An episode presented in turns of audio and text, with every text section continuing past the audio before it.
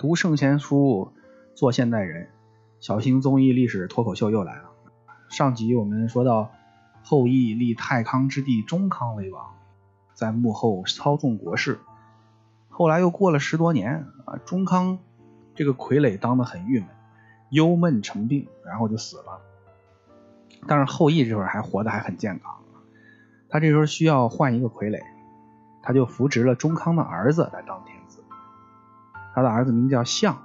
这个象呢，他年纪更轻了，这个小孩儿摆布起来就更加容易，所以后羿的日子就更舒坦了。后羿本身是擅长射箭的哈，可想而知他肯定也是爱好打猎的。那这个时候权力斗争基本上告一段落，他就有时间去发展个人爱好。那他把这个国事呢，交给几个亲信的大臣来处理，自己把更多的时间放在打猎啊娱乐上。后羿的亲信大臣里面有一个人叫韩卓啊，这个人可以说是我国历史上第一位阴险毒辣、卑鄙无耻的大反派。此人的人品差到什么地步啊？他后来把这个后羿杀死了，自己称王。他在位的时间也不短呢，至少有几十年。可是我们后来的历史学家因为太讨厌他了，太恶心了，把他在位的时间从历史上。彻底抹去了，根本不承认他是一代帝王。韩卓这个人本身，他的家族是生活在山东的潍坊一带的。这个小国家名字就叫韩国，和他的姓氏一样，寒冷的寒。从小呢，他就好打架。他打架不需要理由，也不分对象，谁挨他近他就打谁啊。所以主要挨打的就是离他最近的那些邻居和亲戚。这些人老是无缘无故的被打呀，啊，就找他的父母去告状，他的父母去教育他，结果你猜怎么着？他连他父母一块打，捆起来打，然后继续出去为非作歹，这还是在十几岁的时候就坏到这种地步啊！那最后他把他们整个这个家族都得罪了，家族的族长很生气，下令将韩卓永久的驱逐出境。当时他只有十三岁。那韩卓被驱逐以后啊，没没处可去啊，正愁没地方可去的时候，哎，这个时候正好后羿那儿闹政变了，他也就听到这个消息。这种消息天下无人不知嘛，篡权夺位这种事儿，很对韩卓的胃口呀。他就觉得后羿干得很漂亮啊，真是一个了不起的英雄。所以呢，他决定前去投奔。在去投奔的路上，发生了一个奇遇啊，他在一户人家凑巧在那儿借宿的时候。遇见了一个世外高人，这人是一个武林高手，身怀绝技，一身本领隐居于山林之中。韩卓一看，哎，那不如先学点本事再去投奔后羿嘛，要不然人家不收啊。所以他就留下来，留下来跟着这个奇人学了一年多的时间。这韩卓很聪明，而且呢，那个时候我国的武术也没有发展到很复杂的地步，所以一年多他就得到了他的师傅的真传。那这时候。学完了嘛？学完了他就准备走了。走之前干了一件很符合他的个性的事儿。他为了防止他的师傅再收别人为徒，就用毒药把他师傅全家都给药死了啊！然后呢，搜刮了他师傅的财物，放一把火，把他师傅全家和房子一起烧掉，然后就踏上了江湖之路啊！你看这个呃韩卓的性格啊，他放在哪朝哪代，都绝对不是一个平庸的人。拳打南山敬老院，脚踢北海幼儿园啊，什么恶心的事儿都干不出来。那这放在今天也是个人才。他把师傅一家弄死之后啊，就来到了后羿的都城。后来他这个一来二去，就得到了后羿的青睐和信任。慢慢的呢，经过多次的升迁，最后就成为了朝中的主政大臣啊，权倾朝野，一人之下，万人之上。像他这种小人，啊，都是很会卑躬屈膝、讨人喜欢的。他跟后羿的关系搞得非常非常好，他们后来就是干爹和干儿子啊，最后就是义父和义子的关系。你说后羿跟这种人走这么近，他喜欢这个样子的干儿子，那说明他也不是什么正经人嘛。他的生活呢，日益的浮华堕落，在将近六十岁的时候，还娶了一个十八岁的少女。啊，你可能会说后羿不是有个老婆吗？叫嫦娥吗？啊，对，可是嫦娥早就已经偷吃了仙丹，飞到月亮上去了。啊，他新娶的这个少女名字叫纯狐，狐狸精的狐啊。十八岁跟六十岁其实年龄相差也不是特别大，比杨振宁老师小多了。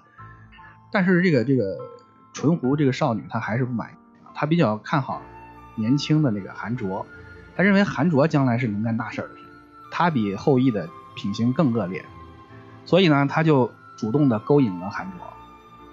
他们两个一个是权倾朝野的大臣，另一个是后羿最宠爱的妃子，这俩人内外联合，那还不是？想整死谁整死谁，仅仅用了三年的时间啊，这俩人就陆陆续的害死了后羿身边所有的有权势的亲信大臣，而在每个位置上都安插上韩卓的死党。其实这个时候后羿已经是笼中之鸟，在劫难逃了，但是他本人还没有发觉。在不久以后啊，韩卓和淳狐在通奸的时候，啪啪啪呢正在啊，被后羿捉奸在床。后羿很生气啊，想弄死韩卓，可是他现在已经老了，是一个老头了。当年武功是很高，是吧？现在就不行了啊。这个韩卓呢，也是一身武功啊，正值壮年，所以他反过来被韩卓给弄死了。然后韩卓就顺理成章发布一个文告，把后羿贬得一钱不值，然后自立为王，改国号为韩，然后立这个淳胡为正妃。韩卓继位以后啊。残酷地屠杀了后羿的族人，他吩咐手下将他的干爹后羿的这个尸体剁成肉泥，然后加上剧毒的药物烹制成肉饼，然后再送给后羿的族人吃，想吃也得吃，不想吃也得吃，吃下的就毒死，不吃的就让士兵用乱刀砍死。所以后羿的氏族呢，基本就被灭绝了啊，至少在中原是没有了。韩卓屠杀完后羿的族人，下一个目标就是灭掉夏朝。后羿他好歹还扶植个傀儡，没有敢自己称王。可是韩卓他根本不在乎这些，他称王以后就不停的派兵攻打夏王朝，这个战争持续了很多年。后来在韩卓二十年的时候，夏朝的帝都沦陷，城中的军民大臣，包括夏朝的天子相，通通被韩卓下令杀光，全部杀光，宫室内外血流成河。至此啊，夏朝就正式的亡国了。那你可能会说，哎，这总共也没传几代，怎么就完了？是吧？后面不是还有著名的昏君夏桀呢吗？不是还有汤武革命了吗？怎么就没了？别着急啊，人家还没彻底完，还留了一颗种子。当时韩卓下令把夏王朝的子孙斩尽杀绝，可是有一个妃子她逃出来了。这个妃子的肚子里面还有一颗种子，这颗种子就是后来的少康。听得仔细的应该知道呀，前面有一位君主叫太康啊，然后还有一位叫中康，那这位就是少康，太中少就是大中小的意思，他们中间肯定是有传承关系的嘛。大家都知道这个夏朝的一个重要的事件就是少康中兴，光听字面的意思就知道，少康肯定是又夺回帝位了。夏朝在中断了几十年之后又光复了，我们不管他谁当帝王啊，我们感兴趣的是。一个遗父子，全家都被杀光了，就凭他一个人，浑身是铁，能打几颗钉子？怎么还可以挽回大局呢？啊，以少胜多，以弱胜强是有的，但是也不可能一个人战胜一个王朝吧？啊，实力太悬殊了。少康当然不是凭他一个人完成复国大业的啊，他现在剩下的东西不多了，除了他身上的贵族血统，另一个可以依靠的就是他的母亲。以及他母亲的娘家，你想啊，他母亲是夏朝的妃子，那他娘家自然也是很有势力的，不会是普通老百姓啊。少康的青年时期，就跟着他母亲在外外祖父家度过的。那这段时间他一直是隐姓埋名的，啊，可能连他自己都不知道，他就是夏王朝的最后一点血脉。因为这个消息啊，只要透露一点点，韩卓肯定就会派人过来斩草除根。按照常理来说，少康的母亲肯定是在他长大成人以后才会告诉他事情的真相嘛。那在少康将近二十岁的时候，他知道了自己的身份啊，难免会情绪激动啊。结果呢，就被别人给看出来了，有人身份泄露了，消息很快就传到了韩卓那里。韩卓大惊啊，赶紧派人去杀他。所以少康这时候在外祖父家就没法待了，赶紧逃啊。逃的这个地方很关键。他去的地方是叫有余啊，这个地名叫有余。你们还记得前面说的舜帝吗？啊，舜帝就是有余氏。那舜帝的后代后来不是又被赶回去了吗？就居住在这个有虞国啊。瘦死的骆驼比马大呀。有虞国这个时候实力也是可以的。那他们国君一看，哎，这个少康是唯一具有夏朝血统的人，眼下虽然落魄了，可绝对是个潜力股呀。这就好像后来的刘备。虽然沦落到卖草鞋了，可是人家身上有刘邦的血统。你你关羽、张飞本事再大，也得跟着他混呐。所以有虞国的国君眼光独到啊，他赶紧把自己的两个女儿都嫁给了少康，然后这就确定了亲戚关系了嘛。将来发达了，肯定得带上我呀。然后他又给了少康地盘和士兵，这就是创业的本钱。虽然不多吧，但是慢慢的发展，总有壮大的一天。在这之后呢，剧情就比较复杂了。